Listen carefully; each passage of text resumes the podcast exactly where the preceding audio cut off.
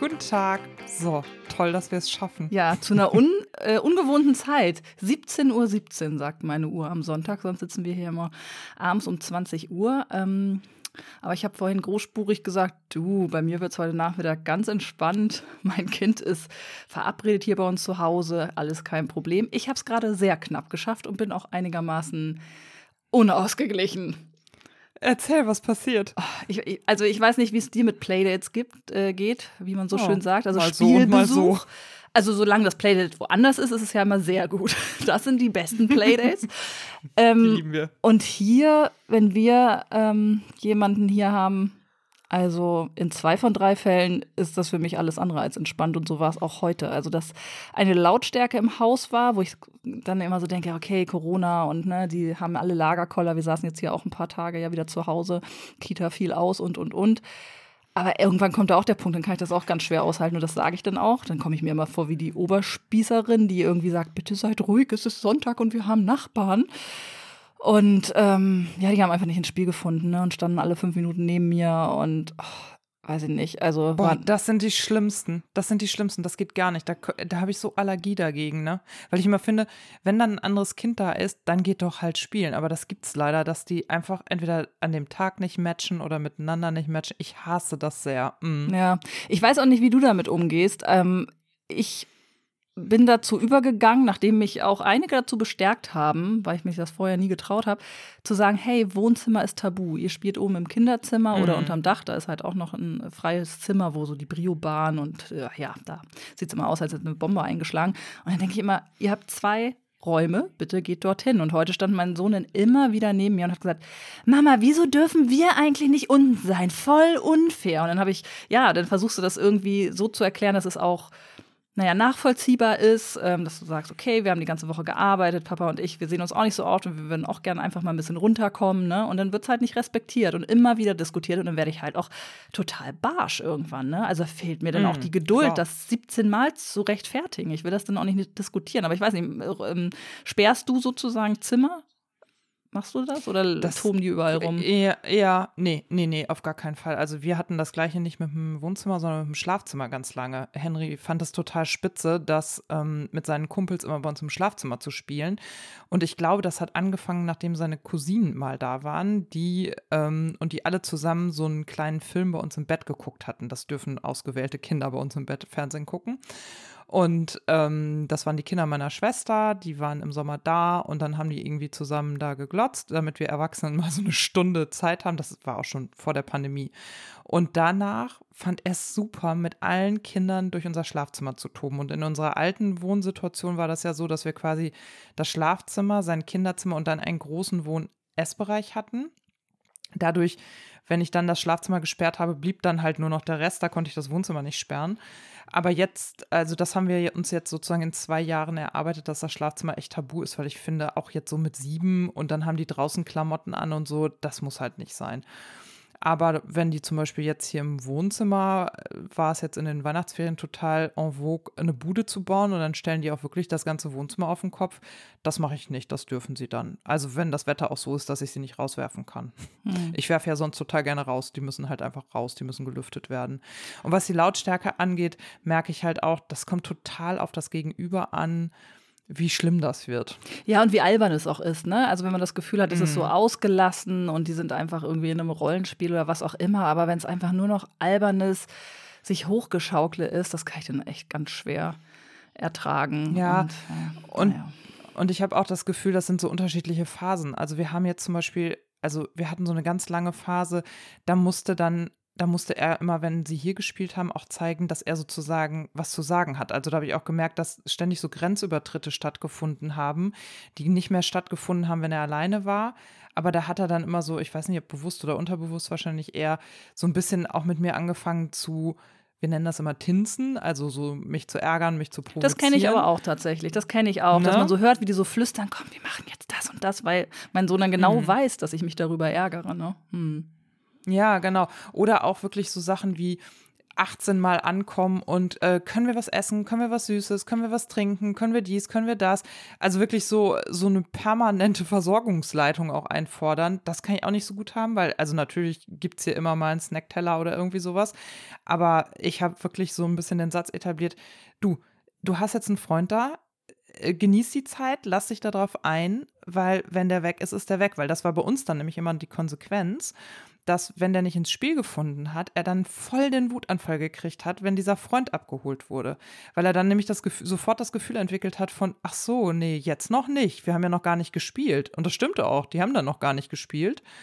Aber dann war halt Abholzeit so, ne? Und mittlerweile ja, nicht immer, aber es klappt so mäßig gut. Also wir hatten das heute auch gerade, dass er überhaupt nicht bei sich war und man gemerkt hat, wir waren mit einem Freund hier spazieren und er einfach irgendwie, weiß ich nicht, der, der ist überhaupt nicht in, äh, bei sich angekommen, sondern musste sich die ganze Zeit abgrenzen, die ganze Zeit bockig sein. Total anstrengend. Mm, total. Ja, wir haben es jetzt auch ähm, eher getrennt als gedacht.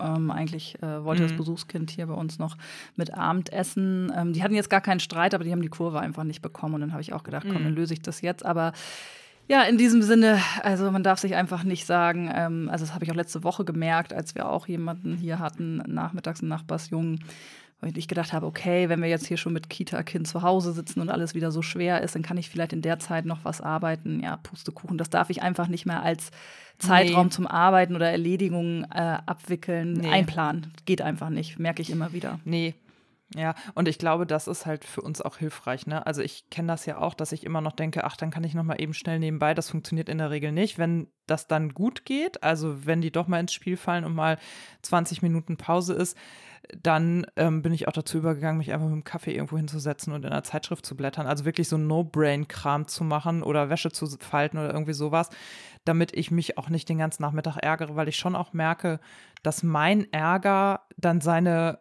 Ungeduld halt auch hochpusht, mhm. ne? Und das macht ja auch gar keinen Sinn. Also, das ist einfach, also ich bin neulich mal gefragt worden, ich war diese Woche auf so einem Seminar und da saß eine Kollegin neben mir, die keine Kinder hat und wir sprachen darüber, wie wir, ähm, also wie viele Stunden wir arbeiten. Ich habe nämlich gerade von 30 auf 32 Stunden erhöht. Und dann sagte sie, ja, und wie ist das so nachmittags? Dann machst du so nichts. Oder habt ihr auch so Termine? Ich mache nichts. Ich also so, manchmal Nägel lackieren, aber eigentlich liegt nichts an. Oh Gott, oh Gott. Ja, und ich bin mir bis jetzt nicht so ganz sicher, wie sie es gemeint hat. Also wahrscheinlich in aller ähm, Harmlosigkeit, wie man das so ohne Kinder halt hat, aber wo ich dachte, okay, wie erkläre ich es ihr denn? Und ich bin ja mal hier Hashtag ehrliche Elternschaft und habe dann mal so erzählt, wie so ein Nachmittag aussieht. Und äh, dann war die Reaktion eines meiner Kollegen, der daneben saß, auch, Oh, Katharina, wenn man dir zuhört, kriegt man jetzt auch nicht gerade Bock, Kinder zu kriegen. Ich so, ja, Hashtag ehrliche Elternschaft, ne? Also ich kann euch einfach nicht erzählen, dass ein Lächeln alles wettmacht, was man so an Anstrengungen, systemischer Ungerechtigkeit etc., mhm. äh, was das so mit sich bringt, ne? Und es ist einfach ganz oft so, dass ich morgens um Viertel nach sechs die Augen aufschlage und abends um 20 Uhr das erste Mal zum Durchatmen komme. Also da muss man sich ja nichts vormachen, ne? Ja, in diesem Sinne herzlich willkommen beim Podcast Work is not a Kinderspiel. Wenn ihr zum ersten Mal hier reinhört, dann habt ihr jetzt in guter Zusammenfassung gehört, worum es hier so geht, nämlich um all das, was Viertel nach, zwischen Viertel nach sechs und abends, äh, was hast du gesagt? 21 Uhr? 20, 20 Uhr. Uhr. so passiert und was uns so umtreibt und wie wir versuchen dabei äh, irgendwie noch wir selbst zu bleiben. Willkommen. genau. Ach ja. Und das und Gewöhnlich ist ja, wir nehmen schon wieder auf, ne? Ja, ich bin so happy, dass wir jetzt diese Technik gelöst haben. Happy, happy, happy. Und ich glaube, ein paar ähm, Zuhörerinnen und Zuhörer auch. Also vielen Dank für euer Feedback, als wir jetzt quasi. Ach, das war so herzerwärmend. Ja, als wir rückgekehrt sind. Wir haben wirklich richtig Lust und äh, die Technik ist auf unserer Seite. Ähm, also kann, kann gut klappen. Wir haben uns jetzt vorgenommen, wir wollen es jetzt, also wir klopfen mal auf Holz, aber so alle drei Wochen irgendwie rauszukommen. Und ich bin relativ zuversichtlich, dass das gelingen kann. Je nachdem, was die Zeit jetzt noch so bringt, ist ja gerade alles wieder irgendwie in die falsche Richtung unterwegs. Aber ja, vielen Dank für die Resonanz. Das hat uns total gefreut. Genau. Und wir haben uns diese Termine nämlich fest in den Kalender gemacht. Haben wir ja letztes Mal drüber gesprochen, dass man, wenn man Dinge angehen möchte, man die halt wirklich fix machen muss. Und wir haben unseren Rat selber ernst genommen und direkt Aufnahmetermine in den Kalender gemacht. Bis, äh, ich glaube, sogar zu den Sommerferien. Mhm. NRW hat ja dieses Jahr sehr früh Sommerferien. Genauso habe ich ähm, Wochenenden mit meinem Camper geblockt und ich fange sogar auch an, Wochenenden ähm, mit, mit ohne Familie ähm, zu planen. Ich fühle mich, ey, Sandra, ich bin sehr, auch mich hat ja. unsere letzte Aufnahme so gepusht. Ne? Ja, es ist ja auch so ein bisschen immer eigene Seelenhygiene und äh, Eigentherapie, mm. was wir hier betreiben. Das finde ich richtig gut. Das finde ich richtig gut. Äh, ich weiß gar nicht, habe ich erzählt von meinen Thementagen, an denen ich jetzt auch zumindest schon mal zwei Wochen seit äh, der Job wieder begonnen habe, ähm, festhalte? Habe ich das erzählt? Erzähl. Ähm, nee. Ich habe mir jetzt. Du hast von deinem Fokus. Ja, genau. Im Grunde äh, ja, hängt das damit zusammen. Ich habe mir jetzt zum ersten Mal diesen Kalender von. Heißt der Klarheit? Also ich glaube, Klarheit heißt die Linie. Das ist auch so ein, ja, so ein Jahreskalender. So ein bisschen wie der gute Plan, ähm, aber nicht ganz mhm. so äh, reflektierend. Schon so ein bisschen, dass man sich auch mhm. immer einen Schwerpunkt setzt für die Woche und am Ende der Woche mal aufschreibt, was gut war. Aber es geht nicht ganz so häufig in die Tiefe wie bei ein guter Plan. Und mir gefällt das ganz gut. Aber um den Kalender geht es gar nicht. Ich habe mir äh, zwischen den Jahren mal überlegt, wie ich ähm, ja, wie ich mehr wieder Herrin über meine Zeit werde und habe gesagt, mhm. ich brauche Thementage. Also ich habe jetzt wirklich äh, festgelegt, welcher Werktag für welche Art des Arbeitens vorgesehen ist. Also es gibt einen Social Media Tag, wo ich für Projekte, aber auch für mich selber Social Media plane oder vielleicht auch mal Fotos ähm, für Bremen jetzt irgendwie, dass ich sage, hier, ich muss die Fotografin briefen, dass sie mal losgeht und uns äh, Footage irgendwie besorgt. Ich habe ähm, einen Tag für Text und Termine, also dienstags und freitags ist immer ein Text- und Termintag. Also da wird entweder mhm. ein Interview geführt oder ähm, irgendwo, ja, vor Ort Termin, Zoom-Termin, je nachdem, wie es gerade ist. Oder ich ähm, verarbeite eben Dinge in Text, ähm, meistens für Bremen jetzt eben auch, weil ich erlebt habe, dass ich halt Anrufe bekomme und dann geht es darum, einen Interviewtermin zu finden. Und dann hat man halt geguckt, ja, wann geht's denn irgendwann? So. Und dann habe ich irgendwann mhm. das Phänomen, dass ich an jedem Tag eigentlich irgendwie so zerfleddert bin, ne? Also dass ich nie mal Zeiträume mhm. habe, wo ich am, Steck, äh, am Stück texten kann oder so. Oder auch so hin und her switche. Dann kommt eine Mail rein und es geht um LinkedIn und dann fange ich plötzlich an, beim Trello-Board Social Media unterwegs zu sein, weil, aber eigentlich wollte ich was ganz anderes machen. Ne? Also dass ich mich immer so verfasere und jetzt ähm, bin ich da ganz strikt und sage, nee, also ich habe auch einen Teamtag, da sind die ganzen Joe Fixe mit meinen Teammitgliedern. Mhm. Und dann gibt es keine anderen Joe Fixe so in der Woche, ne? Sondern es ist klar, irgendwie mit. Funktioniert das? Super. Also jetzt hat es diese Woche ähm, nicht ganz so gut funktioniert, weil eben die Kita dicht gemacht hat und wir umstellen mussten. Mhm. Ähm, aber mir hilft das enorm, dass ich immer, wenn ich so merke, Sandra, jetzt äh, bist du schon wieder irgendwie, was war heute? Okay.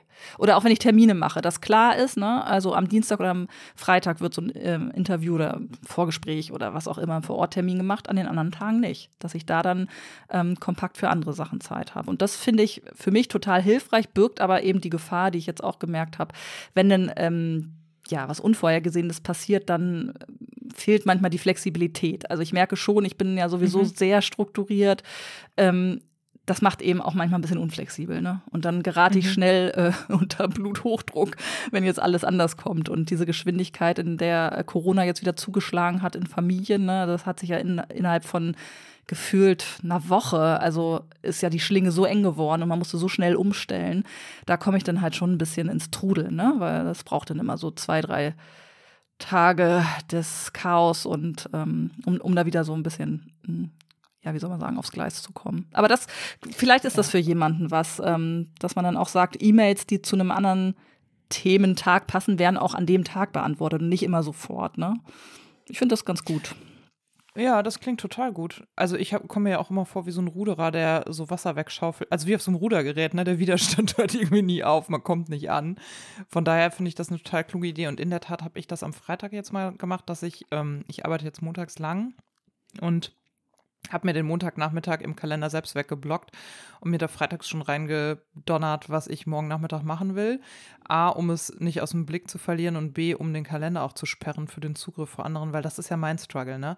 So im Unternehmen, ich sitze, ich falle ja von einem Meeting ins andere, manchmal ohne Pufferzeiten dazwischen und merke auch wirklich, wie mein Gehirn äh, so getimeboxt wird. Ne? Ich darf jetzt 60 Minuten über Thema X nachdenken, danach muss ich 60 Minuten über Thema Y nachdenken und vielleicht reicht es dann für einen Klogang. Das ist, also ich habe da auch echt noch Kapazitäten, mich neu zu organisieren. Ich wollte dich was fragen. Mhm. Sehenswürdigkeiten. ich komme jetzt mit einem ganz komischen Thema um die Ecke. Ne? Ich, Wo kommst du ja, denn jetzt? Pass auf. Ich habe wir letzte Woche ziemlich viele Gedanken ähm, über Sehenswürdigkeiten gemacht. Und Sehenswürdigkeiten ja. in der eigenen Stadt vor allem. Du hast ja in Hamburg gelebt länger. Wie erging dir das damit, ja. ähm, Sehenswürdigkeiten? Also hast du das Gefühl, Sehenswürdigkeiten sind für die Menschen, die in der Stadt leben, wo diese Sehenswürdigkeit steht, relevant? Ah. Jein, ne? Also mein Erleben aus Hamburg war, dass die Sehenswürdigkeiten, die dann so typischerweise in so einem Reiseführer beschrieben würden, ich immer mit meinem Besuch entdeckt genau, habe. Genau, genau, also, ja, ganz genau. Ne, wenn ich Besuch bekommen habe, habe ich quasi vorher auch mal gegoogelt, was konnte man dem denn zeigen von mhm. Hamburg und dann habe ich das so mitgemacht und fand es dann meistens auch irgendwie ganz spannend. Und ich habe ja in ähm, unmittelbarer Nähe einer großen Hamburger Sehenswürdigkeit, nämlich dem Hamburger Dom, gearbeitet. Und ähm, gute Freunde von mir haben halt auch direkt gegenüber ge äh, gewohnt, die haben ihre, ähm, die haben auch in dem Dom geheiratet und so. Und das ist halt, also Michel, ne? Und äh, ich bin da aber nie reingegangen. Ich hätte da jeden Mittag durchlaufen können in der Mittagspause und habe das halt nicht gemacht. Ja, und das ist nämlich total interessant, ne? ne? Das, das, und gleichzeitig ja. ist es ja so ein bisschen die, Entschuldige, Nee, äh, erzähl, erzähl. Ja so, alles gut. Also, gleichzeitig ist es ja so ein bisschen die Frage, was ist eine Sehenswürdigkeit? Also, weil Hamburg hat das ja so, also klar, es gibt sowas wie den Michel, also irgendwie ein Gebäude oder eine Kunsthalle, die du so, wo du so reingehen kannst, dir was angucken, konsumieren kannst. Aber es gibt ja in Hamburg auch wahnsinnig viele Sehenswürdigkeiten, die du einfach so im Stadtbild ja, erleben kannst. Ja. Zum Beispiel den Hamburger Hafen ja. oder den Elbstrand und so. Und das habe ich natürlich total genutzt. Ne? Also ich habe oft am Hafen gesessen und Mittagspause gemacht oder wir haben Sonntage oft an der Strandperle verbracht oder sind irgendwie in Övelgönne Boot gefahren oder oder oder. Also ich finde, das kommt immer so ein bisschen drauf an. Also alles Monumentale, wo man sich so extra, sag ich mal, einen Termin am besten jetzt auch in Corona buchen muss und eine Maske aufziehen, das eher nur mit Besuch. Aber alles, was so in der Stadt integriert war, weil es eh eine Naherholungsfläche auch für die BewohnerInnen ist oder war, das haben wir schon mhm. auch mitgenommen. Ja, ja, genau. Das deckt sich nämlich genau mit meiner Erfahrung. Ähm, ich, ich weiß sogar noch aus der Heidelberger Zeit, war ich auf dem Philosophenweg oder auf dem Schloss immer mit Besuch. Also meistens, wenn meine Eltern in der Stadt waren. Ne? Dann hat man diese mhm. typischen ähm, Sachen gemacht. Aber ich konnte dann auch relativ wenig dazu erzählen. Das war mir dann auch immer ein bisschen peinlich. Ne? Und das würde mir jetzt in Bremen auch so gehen, dass ich hier sage, hier der Roland und äh, ja, ne, Radau, Stadtmusikanten, Böttcherstraße. Ähm, das ist ja auch alles auf einem Fleck, das ist ja ganz praktisch. Aber ich weiß auch gar nicht so viel darüber. Und das ist mir schon oft ein bisschen peinlich, dass ich denke, mein Gott, ich müsste vielleicht mal in meiner eigenen Stadt mh, hm, eine Stadtführung machen. Oder ich habe jetzt gerade mal nach so Audio-Guides geguckt, ne, die du dir quasi mhm. über eine App oder so rauftun kannst. Und ähm, Genau, mir geht es da auch wie dir. Also das, was man so im Alltag integrieren kann, so, äh, weiß, weiß ich, Osterdeich, da radelst du am Weserstadion genau. und dann eh vorbei. Dann, das ist ja so ein, auch so ein Identifikationsmoment. Also, ne, mhm. dann, dann, dann fühle ich mich bremisch, wenn ich so diese, diese Quartiere oder diese Orte passiere, die für mich Bremen sind, aber das sind andere als die, die in so klassischen Reiseführern oder heutzutage digital in irgendwelchen, keine Ahnung, ähm, so tourismuszentralen ja, Listen stehen. Ne? Also wenn man nämlich mal guckt, welche Sachen in Bremen als Sehenswürdigkeit empfohlen werden, dann ist da nicht unbedingt ähm, keine Ahnung, der Europahafen drin oder ähm, der Osterdeich, sondern ist es eben ja, die, die gängigen sind die gängigen Sachen, Stadtmusikanten und Co. Und das äh, finde ich ganz interessant. Also wir haben uns da jetzt auch im Team, weil wir das für Bremen jetzt aufarbeiten, das Thema so uns ausgetauscht einfach. Ähm, auch wie wir selber in anderen Städten dann mit Sehenswürdigkeiten umgehen. Und ich weiß noch mhm. früher, so Abi-Zeit, Klassenfahrt und kurz danach, als ich dann mit Freundinnen nach Rom gefahren bin, dann hatte man so diesen Reiseführer dabei. Ne? Da gab es ja noch keine Handys, keine Smartphones, wo man gucken konnte. Und natürlich ist man dann zum Brandenburger Tor, zum Kolosseum, ne? das hat man alles abgeklappert. Jetzt ist es ja so. Ach, echt? Ja, ja, also so in dem Alter. Hätte ich mit 18 nie gemacht. Doch, nee. ja, ja, doch. Ähm, Bei uns ging die Frage immer, wo ist der nächste H&M? Oder McDonald's. Oder McDonald's. McDonalds. Ja. Ähm, aber jetzt ist es ja auch so, dass man sich sehr danach sehnt, dort zu sein, also genau an den Plätzen, die wir gerade beschrieben haben, die wir als ähm, Einwohnerinnen und Einwohner der Stadt so mögen. Also diese Insider-Tipps. Ich glaube, wenn du als mhm. Reiseblog halt irgendwie deine, deine Artikel immer mit Insider-Tipps, Trier, ne? Ich wohne mhm. in Trier und sag euch mal, wo es schön ist. Das wollen die Leute ja jetzt mehr sehen. Die wollen jetzt eher so diese Innensicht einer Stadt, ne? Wo halten sich die Leute, die dort leben, gerne auf? Und ich finde dieses Nebeneinander ganz interessant. Wenn, wenn du weltweit auch über Bremen sprichst, das, da kennen Leute schon irgendwie das Becks Boot, ne, aus der Werbung von früher, dieses Segelschiff, mhm. Stadtmusikanten, Werder und Böttcherstraße manchmal auch. So, also wenn du denen sagst, ah, Europahafen, Kopf und Bürgerpark, dann gucken die sich an. Also du hast keinen kein gemeinsames Wissen. Da brauchst du halt diese Wahrzeichen. Aber gleichzeitig mhm. ist es eher so ein Ding nach außen. Also für die Menschen in der Stadt selbst hat das nicht so eine hohe Relevanz. Jedenfalls nehme ich das so wahr und man weiß auch wenig drüber. Ja, es ist halt eher so ein bisschen so ein Marketinginstrument. Ne? Ja, ne? Das sind ja. so die Leuchttürme, die nach außen strahlen und die vielleicht auch anziehen. Aber das stimmt schon. Also das hat sich ja auch geändert, dass du reisen willst wie ein Local. Also ich erinnere mich auch, dass als wir in den Herbstferien waren, wir in Holland und wollten nach Den Haag. Und da habe ich ähm, über Pinterest dann quasi auch so Insider-Tipps, wo gehen die Locals essen und so. War ein totaler Reinfall. Den Haag hat uns gar nicht gefallen, so fürchterlich. Aber ähm, da habe ich auch eher danach gesucht. Das stimmt schon. Aber das liegt ja auch daran, also ich weiß nicht, wie es dir geht, aber wenn ich selber reise und Tourist in so einer Stadt bin, ähm, Gerade so mit Kind, also was bei uns immer gut geht, ist Kirche. Da, da kann sich die Familie darauf einigen, sich Kirchen anzugucken.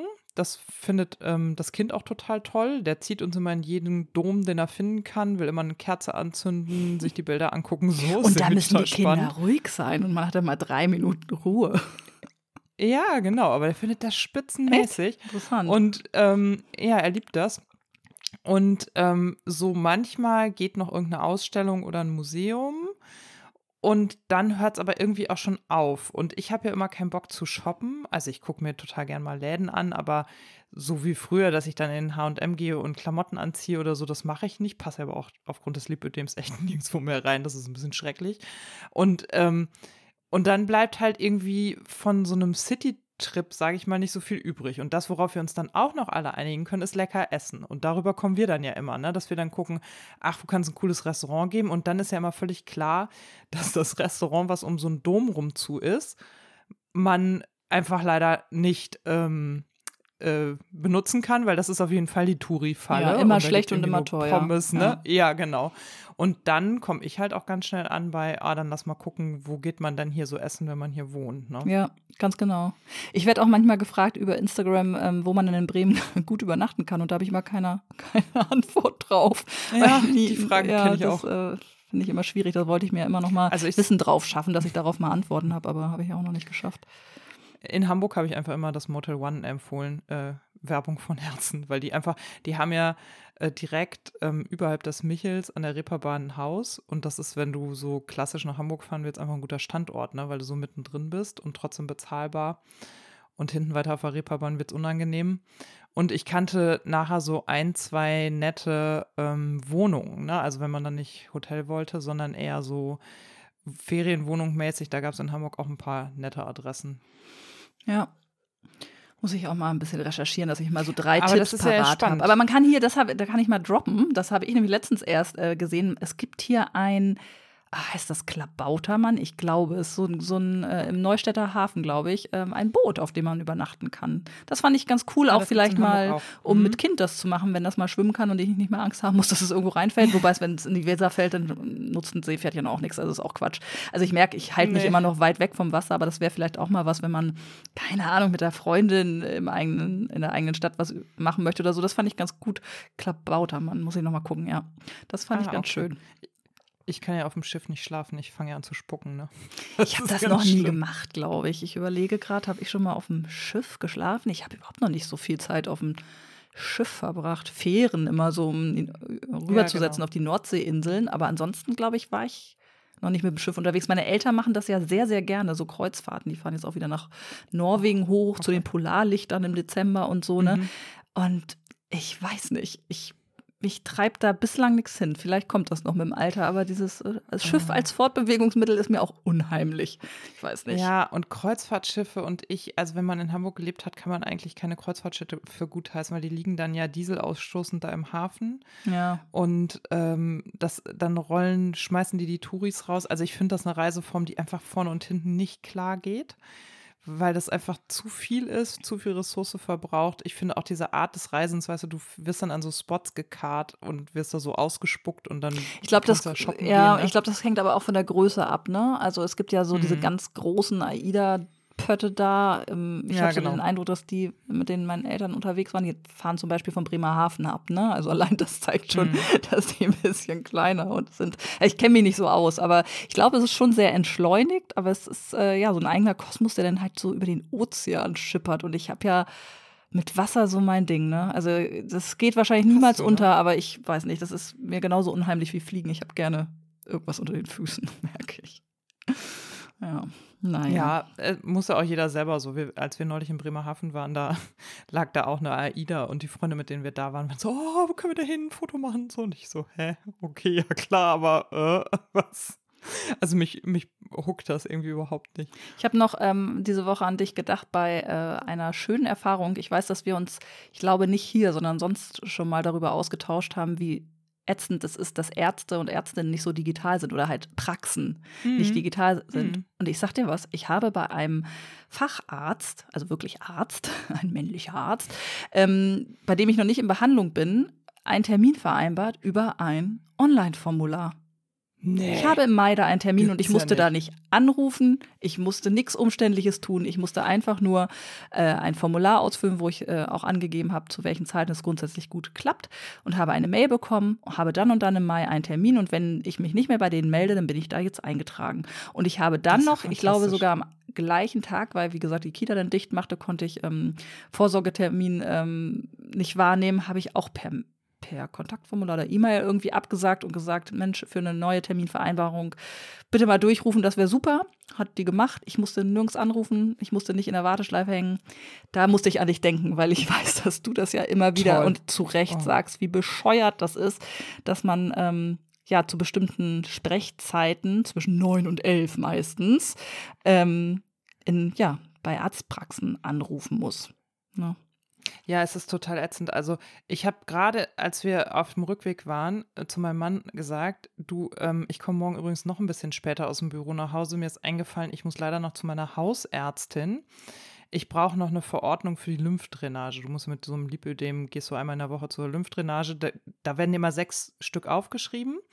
Und dann musst du da wieder hingehen. Also das heißt, ich bin relativ oft im Jahr dann bei meiner Ärztin. Erstens muss man immer betteln, dass man dieses Rezept kriegt und immer noch mal erklären, ja, das bekomme ich wirklich, da habe ich wirklich ein Anrecht drauf. Und zweitens ist das so, dass die diese Verordnung nicht ausstellen, wenn das Quartal neu angefangen hat. Jetzt haben wir Januar, neues Quartal. Dann sagt er auch so, ja, dann gib mir doch meine deine Karte, dann fahre ich da morgen hin. Ich habe einen Moment Zeit. habe ich gesagt, ja, das geht ja nicht, weil die Karte muss ja hin und ich weiß jetzt schon, dass ich wieder diskutieren muss, dass das ausgestellt wird. Also ich kann da noch nicht mal anrufen und sagen, bitte stellen Sie mir das aus, ich hole das gleich raus und bringe die Karte mit, sondern ich werde da morgen jetzt wahrscheinlich wieder eine halbe Stunde mit verbringen dass ich dann da bin, damit das jemand ausstellt, dass ich einmal mit der Ärztin diskutiere, ob das jetzt wirklich sein darf, muss, etc. Und dann kann ich, wenn ich Glück habe, diese Verordnung mitnehmen. Ich bin so genervt von diesem System. Das ist so eine krasse Verschwendung von allem, was mir einfällt. Ja, total. Ich, als jetzt äh, Corona-Lockdown war, ich glaube der erste oder zweite, da hatte mein Sohn auch irgendwas, ich glaube, an der Haut oder, oder ein Insektenstich oder irgendwas war. Ähm, und da die natürlich wenig Leute bei sich haben wollten, aufgrund der pandemischen Lage, konnte ich davon ein Foto machen und dahin schicken. Und dann hat mich äh, die Ärztin Krass. irgendwann zurückgerufen und gesagt, ja, das ist wahrscheinlich das und das gar kein Problem, so und so. Also war alles ganz harmlos, ne? Und ich weiß, in anderen Zeiten wäre ich da ähm, vormittags mit ihm hin, hätte nicht arbeiten können, er wäre nicht in die Kita gegangen. Das heißt, ich muss abend, äh, mittags auch Mittagessen kochen, da muss man vorher drüber nachdenken, aha, habe ich was im Haus? Mhm. So, ne, das ist das ganze Tüdelfütz dafür, dass man eigentlich mit einem äh, Smartphone-Foto das mal eben klären kann. Also es gibt sicherlich, das hat bestimmt auch seine Tücken, ne? Und ich weiß auch nicht, unter welchem Druck da Praxen so stehen, aus finanzieller Hinsicht und so. Ich kann jetzt nur aus unserer Sicht so sprechen, ist das natürlich mega praktisch. Also da habe ich auch gedacht, warum gibt es davon noch nicht mehr Lösungen, dass äh, man auf dem schnellen Wege sowas regeln kann. Boah, ja, also eine Freundin von mir hat auch eine Kinderarztpraxis, mit der kann sie per WhatsApp sprechen. Das fand ich auch Aha, fantastisch. Sprachnachricht oder was? Hello, ich bin's. Ja, Echt? oder ja, ja, oder eben eine Nachricht schicken und einen Termin erbitten und dann antworten die und so. Wo ich mir denke, das muss für die doch auch irgendwie einfacher sein, wenn die nicht den ganzen Tag am Telefon hängen und sich mit irgendwelchen Leuten absabbeln müssen, wann der Termin jetzt passt. Also, Ja. ich weiß auch nicht. Na, mal gucken. Ja. Und sonst so? Du und sonst so? ja, kommen die Einschläge näher. Erst war ich letztes Wochenende selber auf dem Dachboden, weil ich dachte, ich könnte vielleicht Corona haben, weil ich Kontaktperson war und auf mein PCR-Testergebnis gewartet habe. War weniger cool, als ich gedacht habe. Ich habe mir ja immer vorgestellt, wenn man mal in Isolation ist, dann äh, ist das ganz cool, man kann den ganzen Tag Netflix gucken und die Leute lassen einen in Ruhe und bringen einem Essen. Aber irgendwie war das, war das irgendwie gar nicht so cool. Und vor allem. Sandra, du bist doch als Mutter auch schon mal krank gewesen. Das ist doch nichts anderes. ja, mein Sohn stand halt auch immer da. Ne? Ich habe dann Maske getragen, ja. wenn ich mal im Haus unterwegs war, um mir mal einen Tee zu holen oder so. Und der hat mich dann halt immer gefragt: Oh, Mama, du hast Corona. Und ich so: Nein, ähm, habe ich nicht. Wieso bist du denn da oben? Du bist doch geimpft. Dann ist das doch ein Schutz. Ja, also dann musst du das immer wieder erklären und willst willst keine mhm. Angst machen, willst aber auch, dass respektiert wird, dass du dich jetzt absondern musst. Das war total ätzend. Und dann kam dieses negative Ergebnis, auch recht flott. Ich war ganz, äh, ganz happy. Nach 24 Stunden war es da. Das hatte ich anders vermutet, weil hier in Bremen natürlich die Labore auch dicht sind. Ja, mhm. und dann am Mittwoch ähm, habe ich ähm, mein Kind aus der Kita geholt, mittags, weil ich mit ihm zum Impfen gegangen bin. Also erste Impfung, ne? mhm. also toll. Ich war ganz mhm. euphorisiert und freute mich darüber und habe ihn abgeholt und hörte, ja, also in den Gruppen nebenan ähm, sind jetzt die ersten Corona-Fälle heute aufgetreten. Und dann habe ich abends mit meinem Mann zusammengesessen und haben wir beraten, was wir tun. Und dann haben wir gesagt, komm, der hat heute seine Impfung bekommen. Ähm, also und jetzt ist das so eng, die, seine Gruppe ist bestimmt als nächste betroffen, das ist die einzige im Haus, wo jetzt heute noch nichts war. Lass uns den rausnehmen für ein paar Tage, ne? Und kam mir mhm. völlig eigenverantwortlich und selbstbestimmt vor und haben gedacht, ja, das kriegen wir schon irgendwie hin. Ja, dann kam am nächsten Tag der Anruf so, ja, wir haben jetzt ja auch Corona in der Gruppe und jetzt war natürlich das Hoffen und Bangen irgendwie die letzten Tage. Bislang sind alle Tests negativ. Aber das hat mich schon, es war sowieso eine extrem intensive Woche, positiv wie negativ, aber das hat, also ich war Freitag, ich war echt durch. Also ich hatte so das Gefühl, dass jede Faser meines Körpers eigentlich weinen möchte. Also wirklich im mhm. wörtlichen Sinne. Ich hatte so das Gefühl, das muss eigentlich, eigentlich mal rausgeweint werden, dass jetzt wieder so diese Anspannung so anzieht, ne, damit sich das alles irgendwie mal löst zum Wochenende. Kam nix. Ähm, jetzt mit dem Wochenende war ganz gut, habe ich ein bisschen aufgetankt, aber ich weiß ganz genau, dass die nächste Woche auch im Nu, also Dienstag ist, glaube ich, wieder alles an Ressourcen für den Rest der Woche verbraucht. Wir haben jetzt auch ähm, entschieden, dass wir ihn eben bis zu seinem Geburtstag, ähm, in zehn Tagen mhm. Ungefähr ist der, ähm, aus der Kita lassen. Ne? Also es geht auch. Wir, wir haben ja Großeltern vor Ort. Halleluja, ich kann es nur immer wieder sagen. Ne? Und wir sind natürlich mit unseren Jobs, wo Homeoffice und sowas möglich ist und Flexibilität, sind wir gut bedient.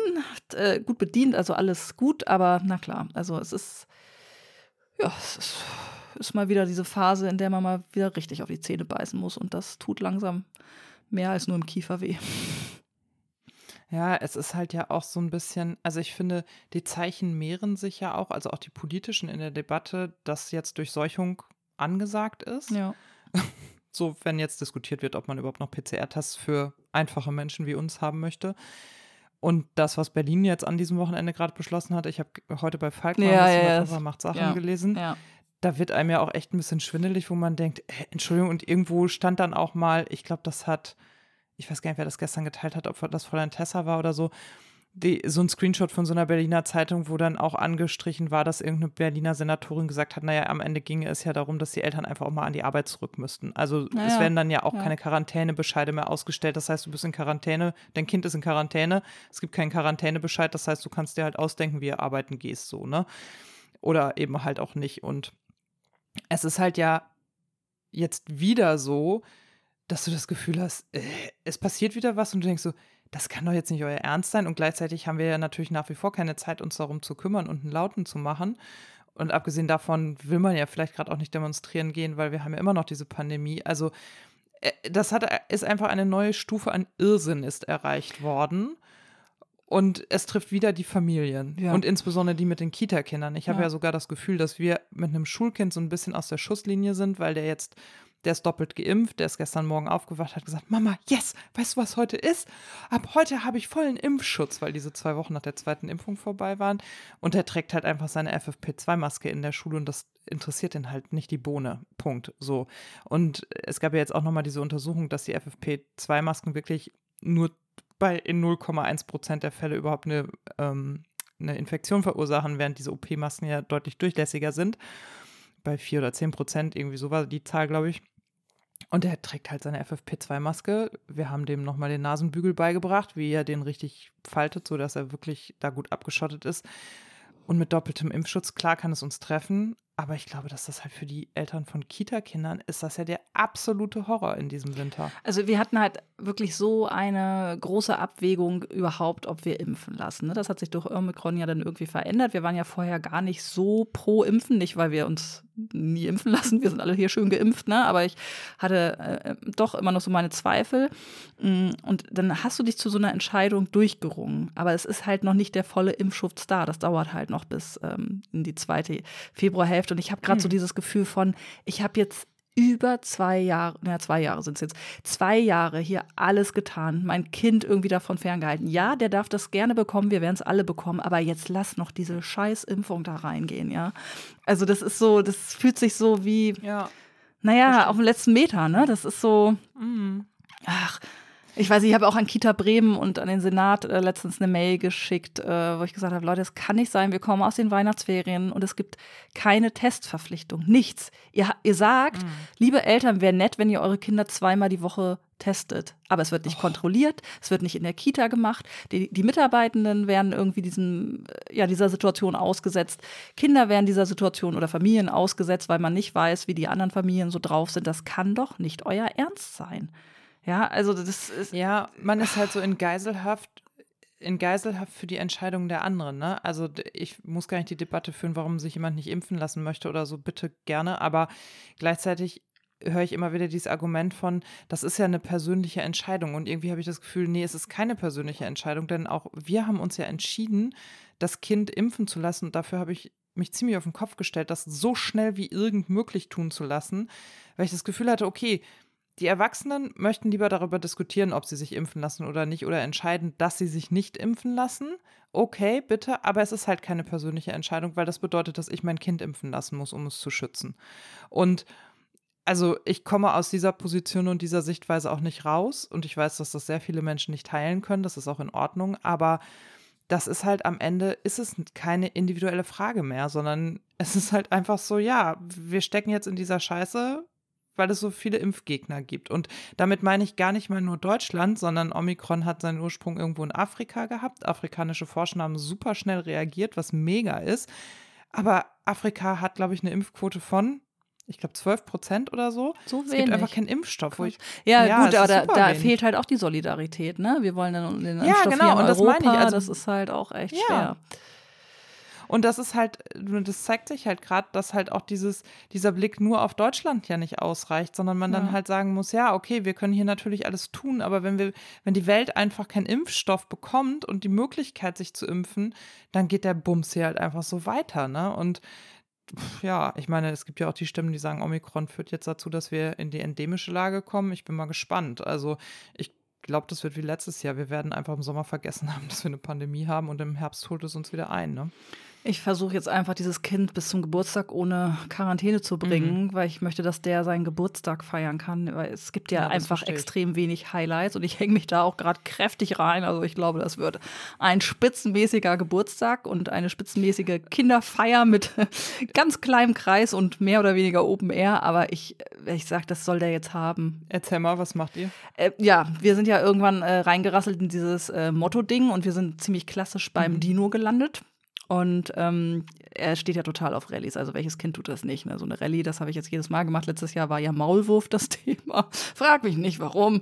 Davor Piraten und so. Und dann überlege ich mir halt immer ein paar Stationen. Und ähm, es geht los damit, dass ähm, sie so Dino-Masken basteln und bekleben und mhm. malen und so. Dann, oh, jetzt muss ich selber überlegen. Ich habe mir das irgendwo aufgeschrieben. Ähm, Irgendwas müssen sie noch machen. Und dann habe ich so eine große Pappe mit so einem Dino-Kopf bemalt und da wird das Maul so aufgeschnitten. Da müssen sie dann ähm, die Dinos füttern. Also die müssen erstmal Futter kriegen. Ne? Mhm. Ne? Und es gibt danach halt immer einen Hinweis, wo sie dann hin müssen. Dann müssen okay. sie zur nächsten Station. Da gibt es ein paar Fragen rund um Dinos. Ne? Und wenn sie die beantwortet haben, dann kriegen sie den Hinweis, dass sie auf den Spielplatz müssen. Und da ist Lava. Da habe ich dann zwei Karton, ähm, so kleine Karton-Dinger dabei. Und dann müssen die als Team von einer Seite auf die andere vom Spielplatz kommen. Ne? Über die Lava. Also nur mit den zwei Kartons. Mhm. Da müssen die sich ja immer quasi zwei müssen rüber auf den anderen Karton oder, oder nee, alle und dann müssen den Karton von hinten wieder vor sich legen, um weiterzukommen. Dann geht es weiter in den Vorgarten des Nachbarns, wo Dino-Eier versteckt sind, die sie dann finden müssen und auf, ähm, so aufschlagen. Und ich glaube, das war es Mhm. dann auch schon. Und dann habe ich, ja, so ein bisschen, also ein bisschen, ja, so Deko-Zeug, ne? Und dies, Mhm. das. Und wir sind, also es kommen drei Kinder. Und ähm, dann gibt es irgendwie Mittagessen. Die kommen nämlich schon um, ich glaube, 11.30 Uhr habe ich gesagt. Und das ist ja wirklich immer schlau, das so früh wie möglich zu machen und nicht erst um 3 Uhr nachmittags. Da sind eh alle durch. Genau, also gibt es auch ein bisschen ähm, Mittagessen. Auch mache ich auch das, was Kinder so mögen. Ich muss mal gucken, ob es irgendwie ja, Pommes mit irgendwas gibt oder so. Da mache ich mir jetzt auch keinen großen, großen Stress. Es lohnt sich ja auch nicht. Ja, die sind ja die meistens sind so so aufgeregt, besch- dass sie gar genau. nicht zum Essen kommen. Genau. Mhm. Und ähm, dann können die so ein bisschen sch- noch spielen und dann gibt es noch ein paar Muffins in Dino-Form. Und ja, aber es, ähm, genau, und dann haben wir noch halt noch den Ge- Geburtstag selber da. Er hat mir letztens eine sehr schlaue Frage gestellt.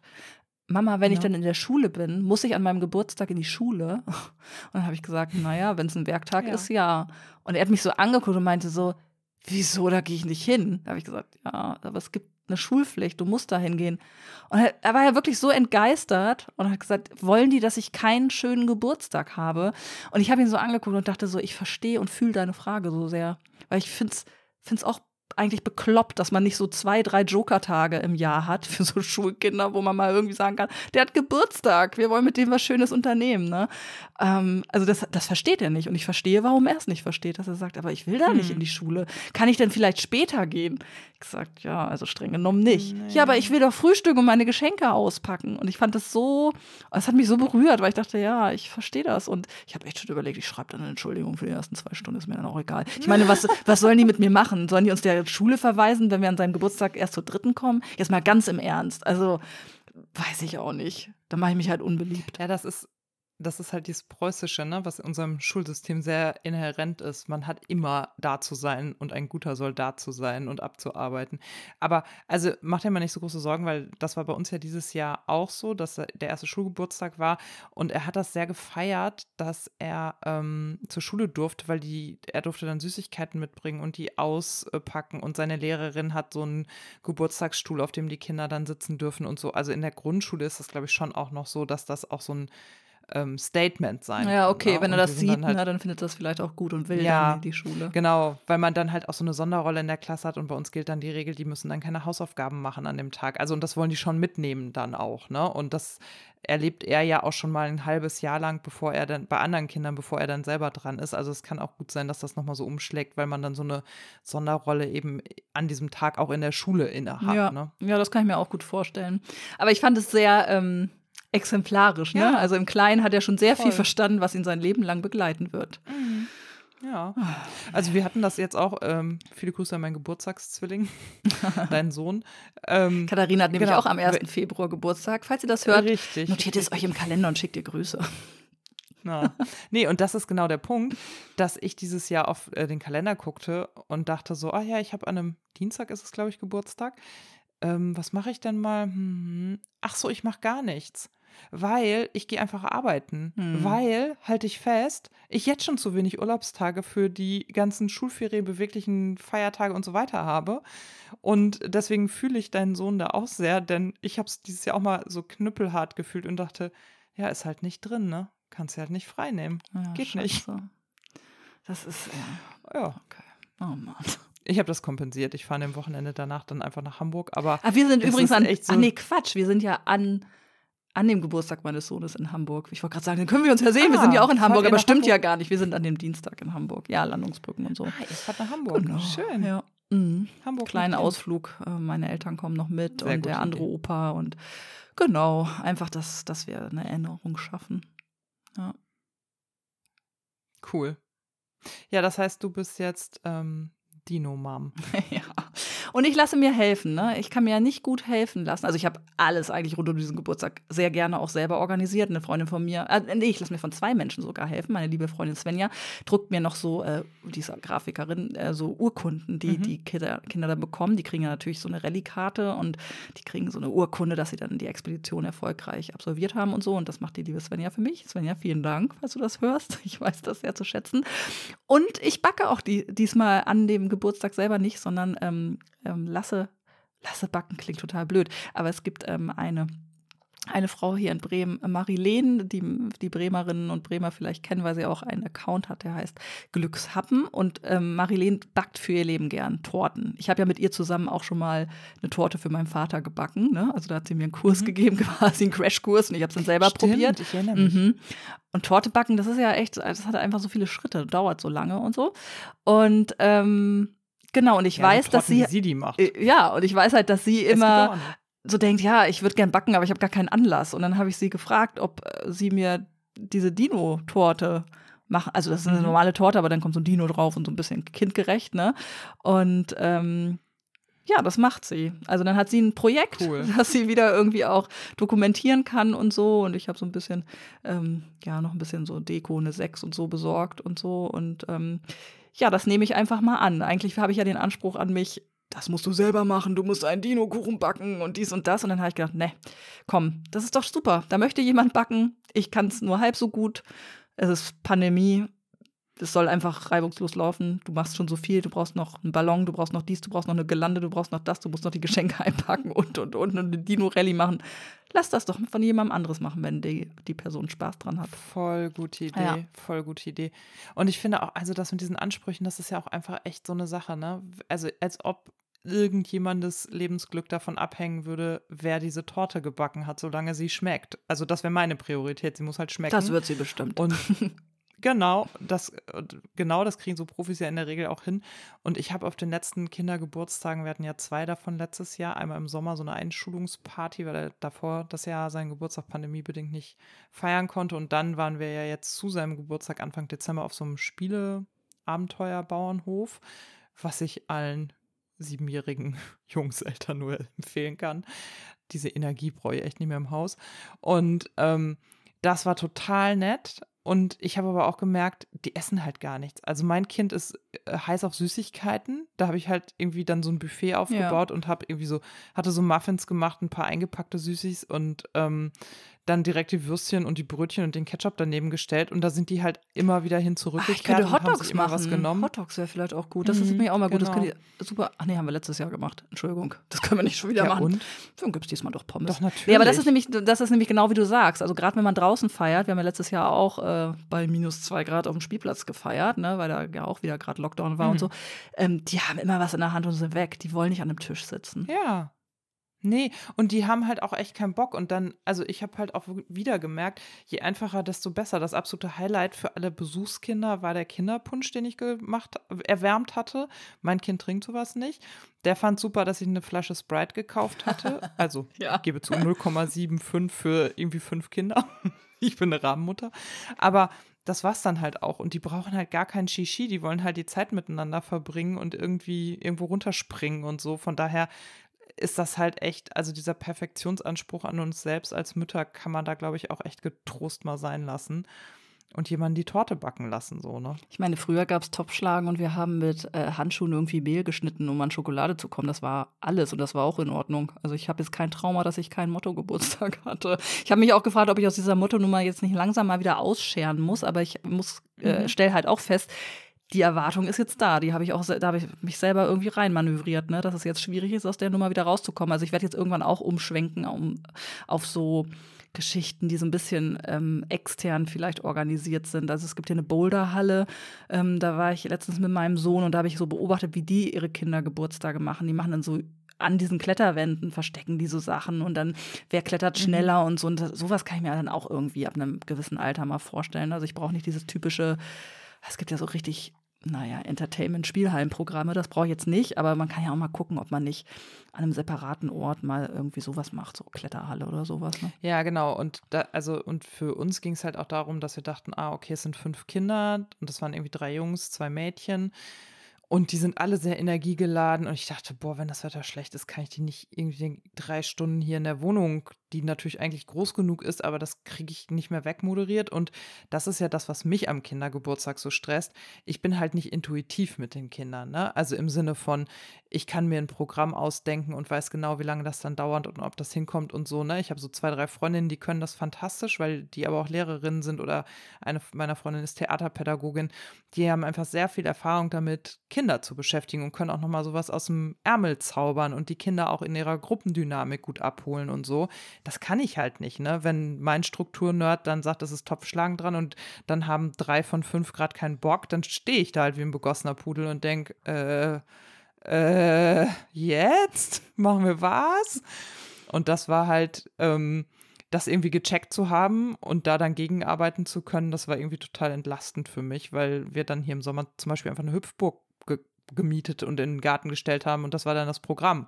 Und wir dann auch gesagt haben, du, es gibt jetzt keine Spiele oder so, ist, da ist die Hüpfburg. Und im Winter haben wir gesagt, du, es kann halt sein, dass es im Dezember auch kalt ist. Dann bedeutet das, dass wenn wir auf diesen Erlebnisbauernhof gehen, auf den du möchtest, dass ihr einfach in Schneeanzügen dahin geht. So ist es dann halt auch gekommen. Aber die fand es halt super. So, ja, wir haben ne? das auch mal Und gemacht. Haben Ähm, Spaß gehabt. Ja, wir waren, da haben wir auch den Geburtstag noch mit einem Geburtstag von einer Freundin meines Sohnes zusammengelegt. Da sind die, glaube ich, das war der dritte sogar. Also da waren die ja auch echt klein. Mhm. Und da waren wir hier auf der Kinder- und Jugendfarm in Habenhausen. Und äh, das war auch so, da wir hatten zu essen dahingestellt. Da gibt es ja dann so, ja, so Pi- Picknickbänke und so. Und da sind ein paar Tiere. Und dann haben wir so eine Fütterung gemacht. Ne? Das hatten wir quasi dazu gebucht, dass so nach zwei Stunden es eine halbe Stunde gab, wo die so durch alle Gehege sind und ein bisschen Stroh verteilt haben oder Heu oder Möhren oder so. Und das lief dann auch von selber. Lagerfeuer haben wir noch angeschmissen, das war auch sehr schön. Ähm, und da war es auch mega kalt, das war ja eben auch Anfang Februar. Aber die spielen sich dann warm. Also ich finde das gar, nicht so wild. Es ist eher für die Eltern immer schlimm. Also ich friere dann immer. Ja, genau. Aber, und ich finde aber auch, also ich habe das dieses Jahr so gemerkt, dass ich gedacht, oder let, bei den letzten zwei Veranstaltungen gemerkt, weniger ist halt einfach auch mehr. Also dann auch zu sagen, du, es gibt jetzt keine Schatzsuche, wenn es hier schon dieses und jenes Programm gibt. Das hat ihn auch stark herausgefordert, weil das seine Erwartung war. Und dann habe ich so, nee, das machen wir jetzt einfach nicht.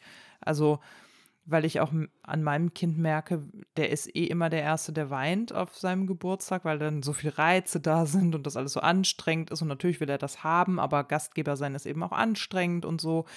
Und ich gedacht habe, boah, ich ba- pack da nicht noch fünf Reize mehr drauf, da knallt er mir hier total äh, durch den Anzug. Und er sagte nachher auch, also im Dezember sagt er, Mama, das war einer der schönsten Tage dieses Jahres, das war so schön Ach, und das hat so toll. einen Spaß gemacht, ne? Und manchmal reicht das dann halt einfach auch. Total. Und wo ich denke, ja, Ja, also das muss man auch wirklich bei allen Dingen, ja, und äh, bei Geburtstagen, glaube ich, ganz äh, stark gucken, wie, wie tickt das Kind, was kann das ähm, Mm, kompensieren, ja. ne? Das ist schon schlau.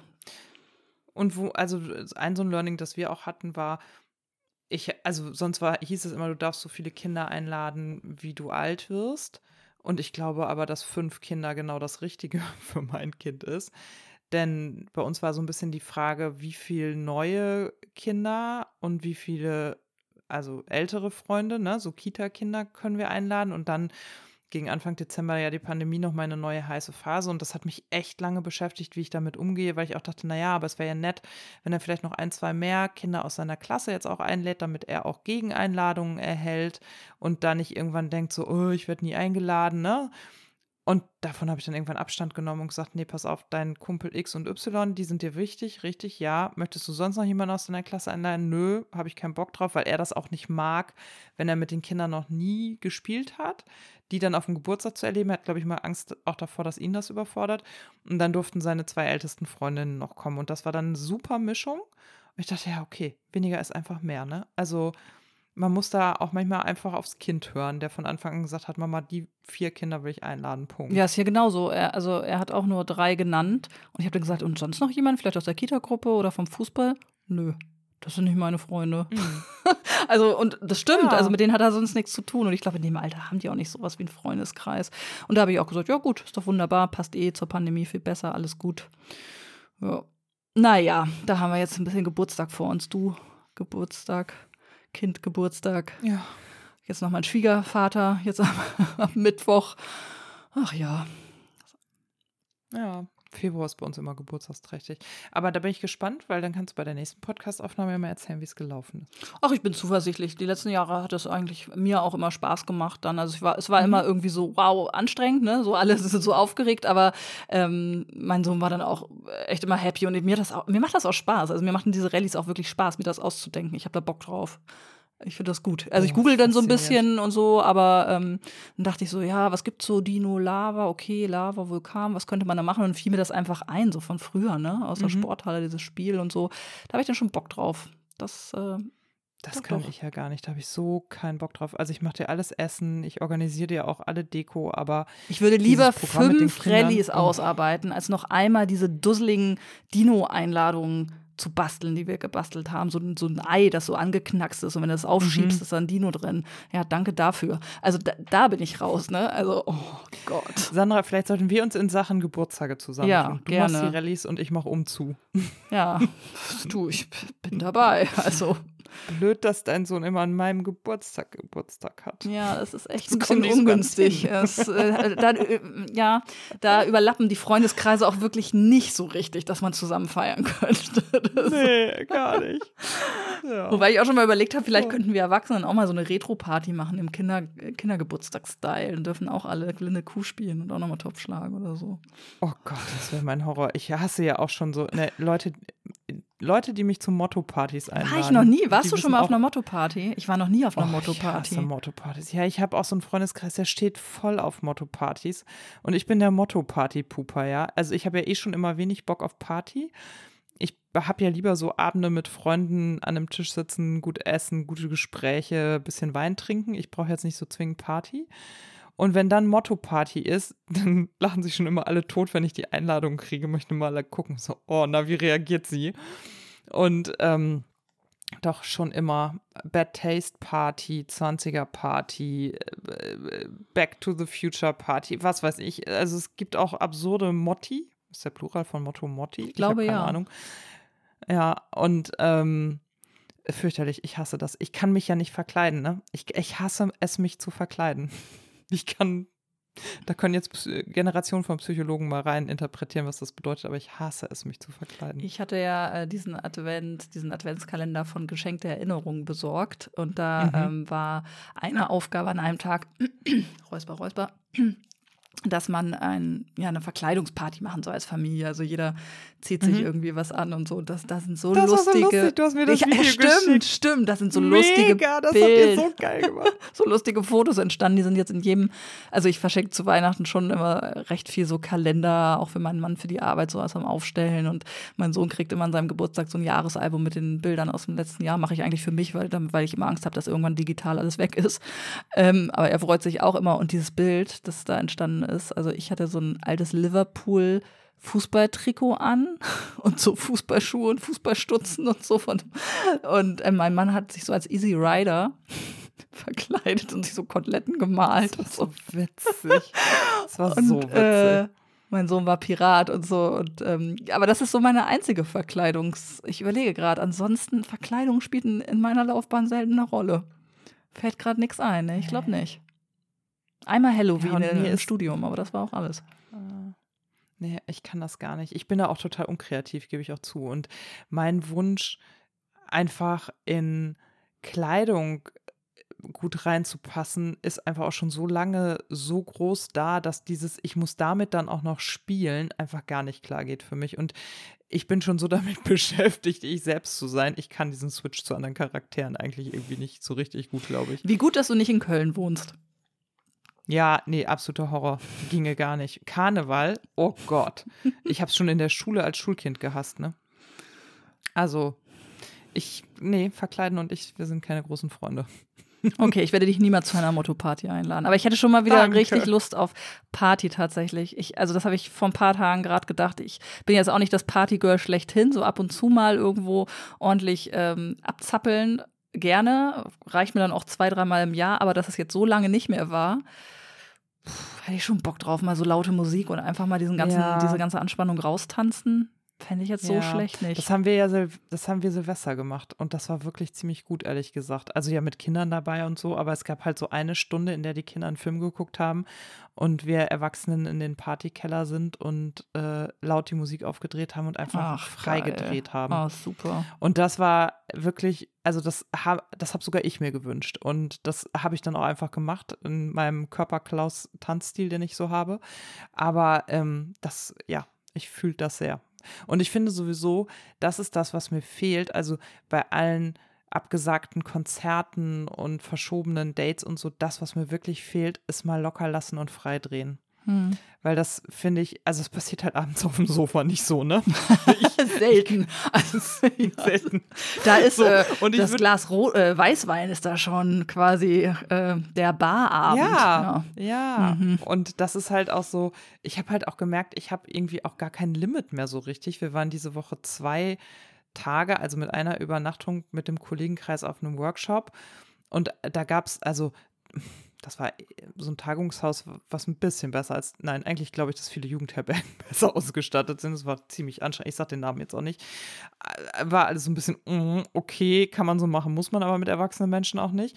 Und wir hatten aber einen total guten und anstrengenden, aber anstrengenden Workshop, der auch sehr tief ging und dann wollten wir halt abends was trinken und da gab es so eine Bar. Da haben die uns dann den Schlüssel in die Hand gedrückt und gesagt, da stehen Kühlschränke, schreibt halt auf, was ihr nehmt. Womit sie, glaube ich, nicht gerechnet hatten, war, was, wie hoch der Bedarf dann war. Und da habe ich halt gesessen und mich mit KollegInnen unterhalten und dabei Wein getrunken. Und irgendwer hat halt immer Wein nachgegossen. Und das habe ich gar nicht gemerkt. Und ich glaube, am Ende habe ich nicht viel mehr als zwei oder drei Gläser getrunken. Aber dadurch, dass ich so wenig sonst trinke, habe ich gemerkt, ich kann das gar nicht mehr so in Gesellschaft mit Gespräch dabei und reden und so, weißt du? Also, das war echt so, huch, äh, als ich aufstand, weiß nicht, ich dachte, oh, puh, das war jetzt aber, oh, vielleicht hätte es mal früher aufhören sollen, so. Also, total verlernt, da auch auf Signale zu achten oder so. Ich kann berichten, dass meine Kolumne gestartet ist, Katharina. Ja, stimmt. Oh, nee, sorry, alles gut. Ich wollte das noch Alles feiern, gut, weil ich irgendwie musste nämlich auch gerade dran denken, dass ich das eigentlich gar nicht gefeiert habe.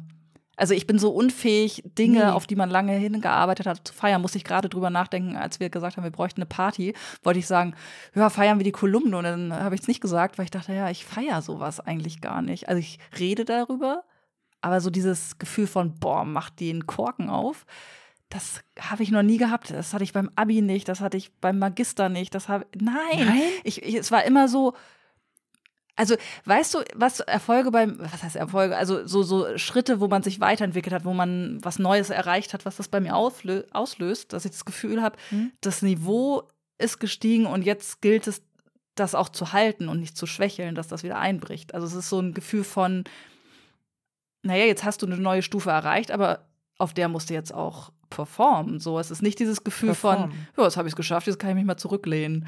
Mm, also ich habe ich hab damals Krass. nach dem nach dem Abi, das weiß ich, also das werde ich nie vergessen, dass ich halt am Samstag Abi-Entlassung hatte und am Montag habe ich schon ein Praktikum gemacht beim Radio.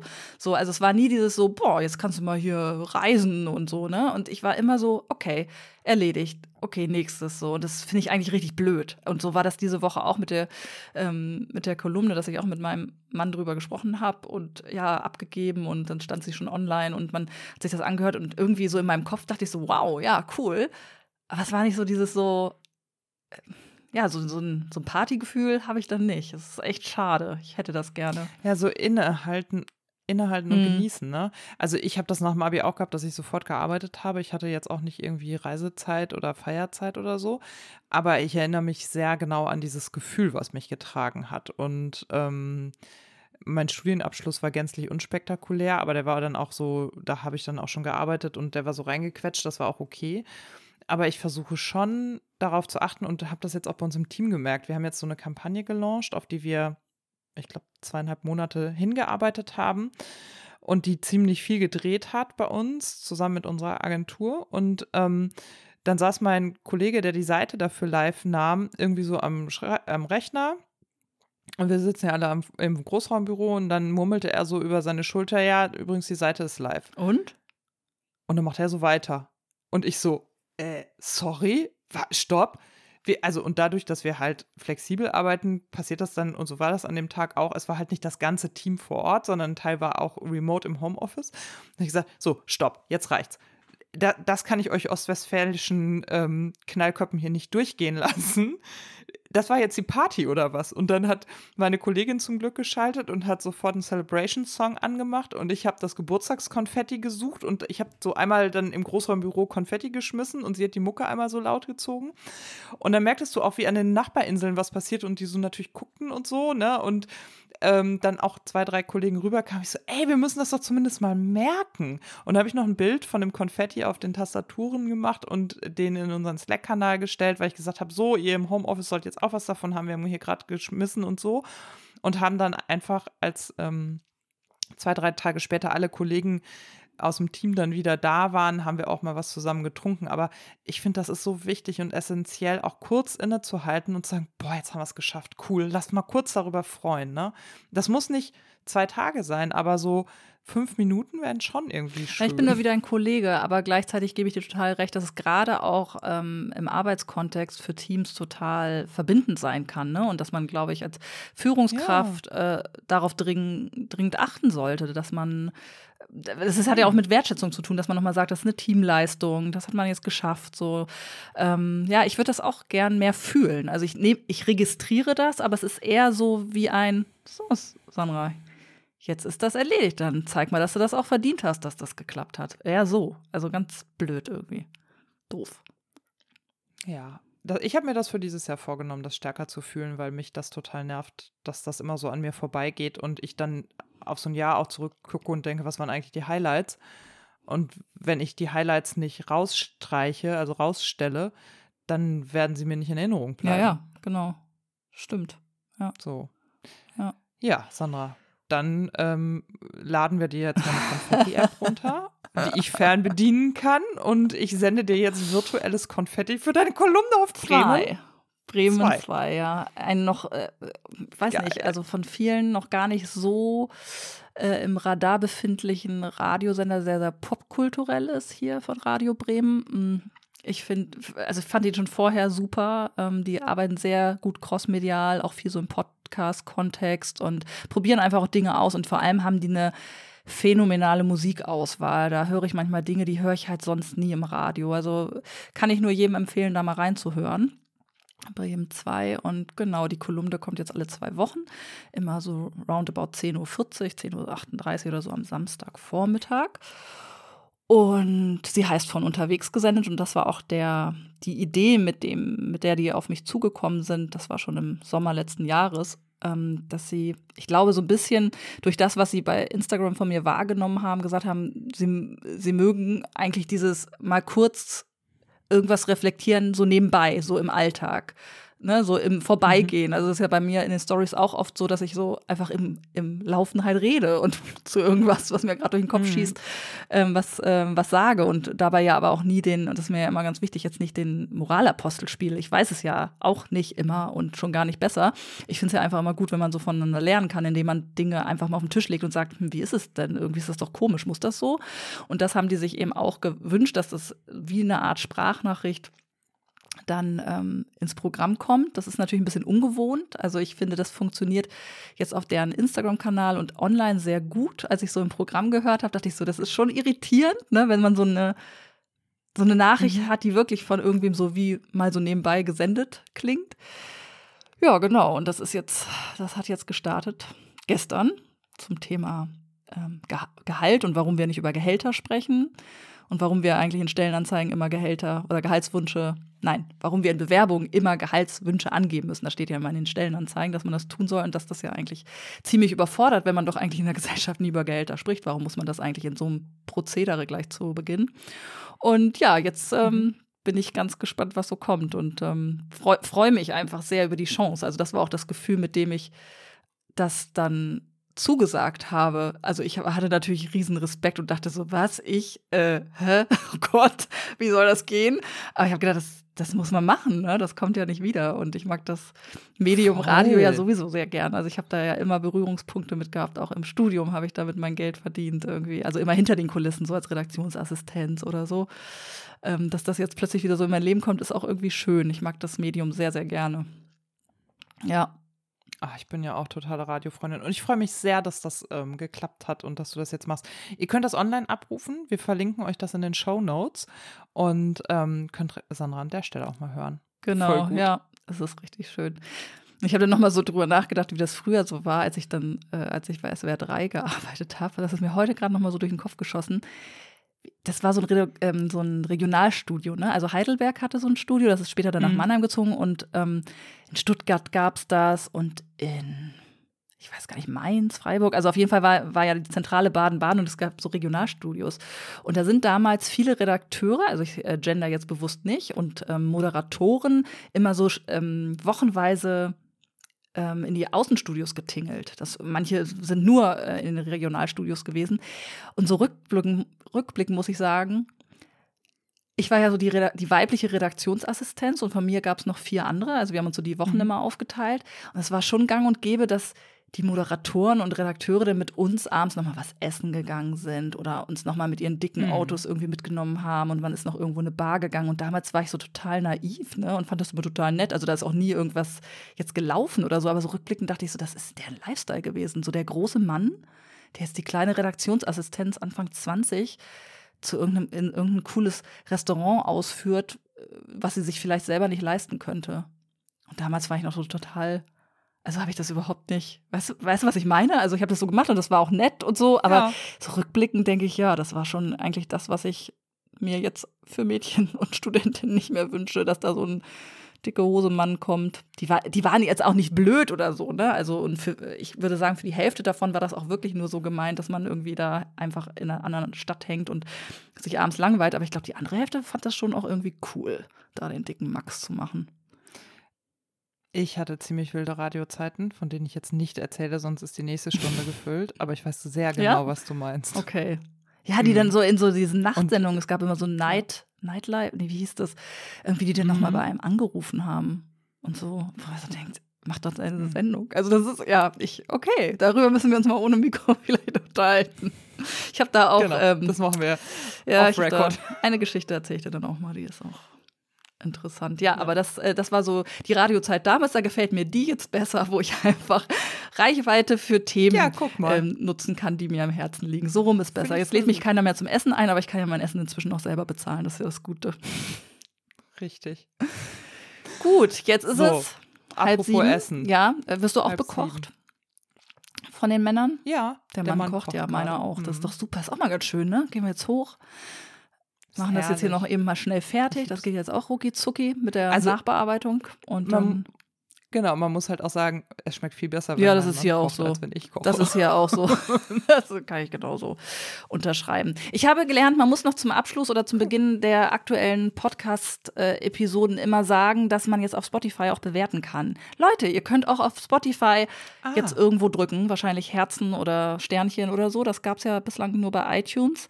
Ähm, tut das doch gern. Wenn euch, wenn euch das gefallen hat, was ihr gehört habt, äh, dann könnt ihr ja gleich, wenn ihr eh auf Stopp drückt, da mal äh, eine Bewertung hinterlassen und es soll auch ein Glöckchen geben. Ähm, das kann, wenn man da drauf drückt, dann kriegt ihr immer eine Nachricht, wenn eine neue Folge äh, oben ist.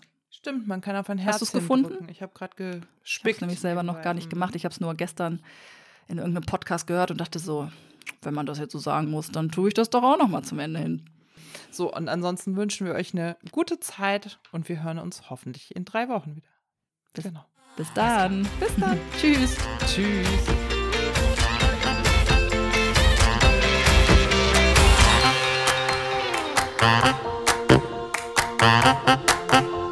Thank